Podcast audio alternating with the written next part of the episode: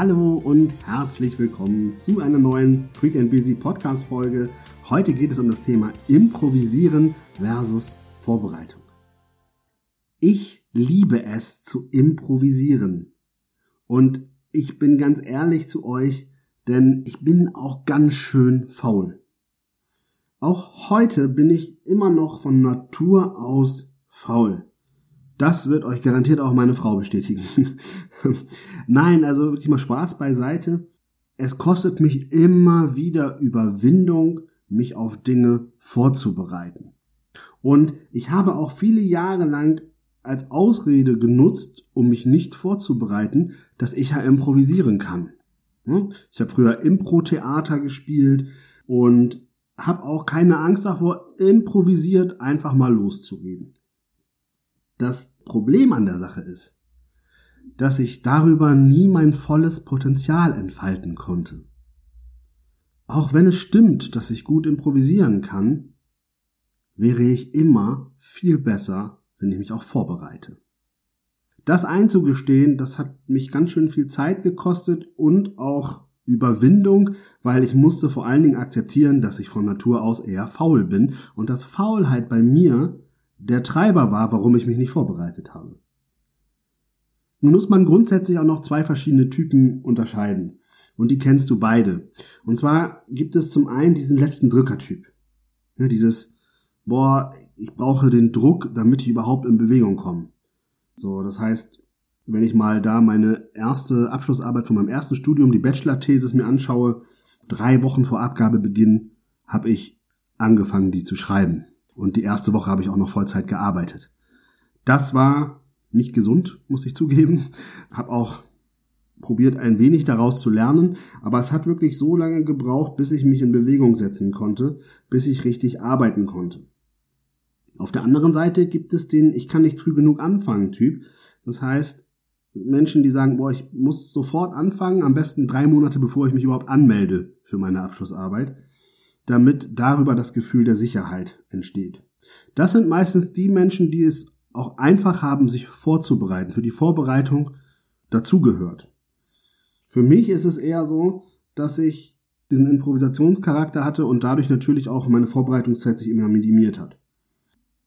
Falls nicht, war es Glück und du wärst noch besser als sonst, wenn du dich vorbereitet hast. Ich sage es dir ganz ehrlich, egal wie gut du improvisiert hast. Denn was meinst du, wie häufig Profis, die Speaker sind, die Redner sind, die Schauspieler sind, wie häufig die ihre Performance üben?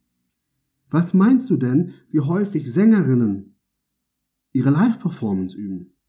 Oder bist du wirklich der Meinung, dass sich da einer von denen hinstellt und einfach mal improvisiert, wenn es drauf ankommt?